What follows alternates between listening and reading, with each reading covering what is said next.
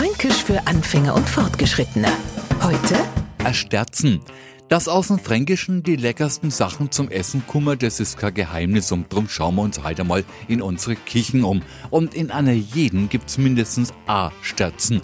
Gut wär's, wenn man unterschiedliche Sterzengrößen hätte, weil a bei uns gilt er jetzt Döpfler, Find sei, aber Schäderei noch. Also, Nudeln kocht man ohne. Kartoffeln am besten mit Sterzen und spätestens ätzertler der klar sei, was das ist. Sterzen kommt vor Stürzen und hätt jetzt der Topf kein Sterzen, da dient uns der Inhalt beim Abseier halb in Abfluss stürzen. Und jetzt dämmert's natürlich auch dem Neufranken, die Sterzen ist nichts anderes als ein Topfdeckel. Fränkisch für Anfänger und Fortgeschrittene. Morgen früh eine neue Folge.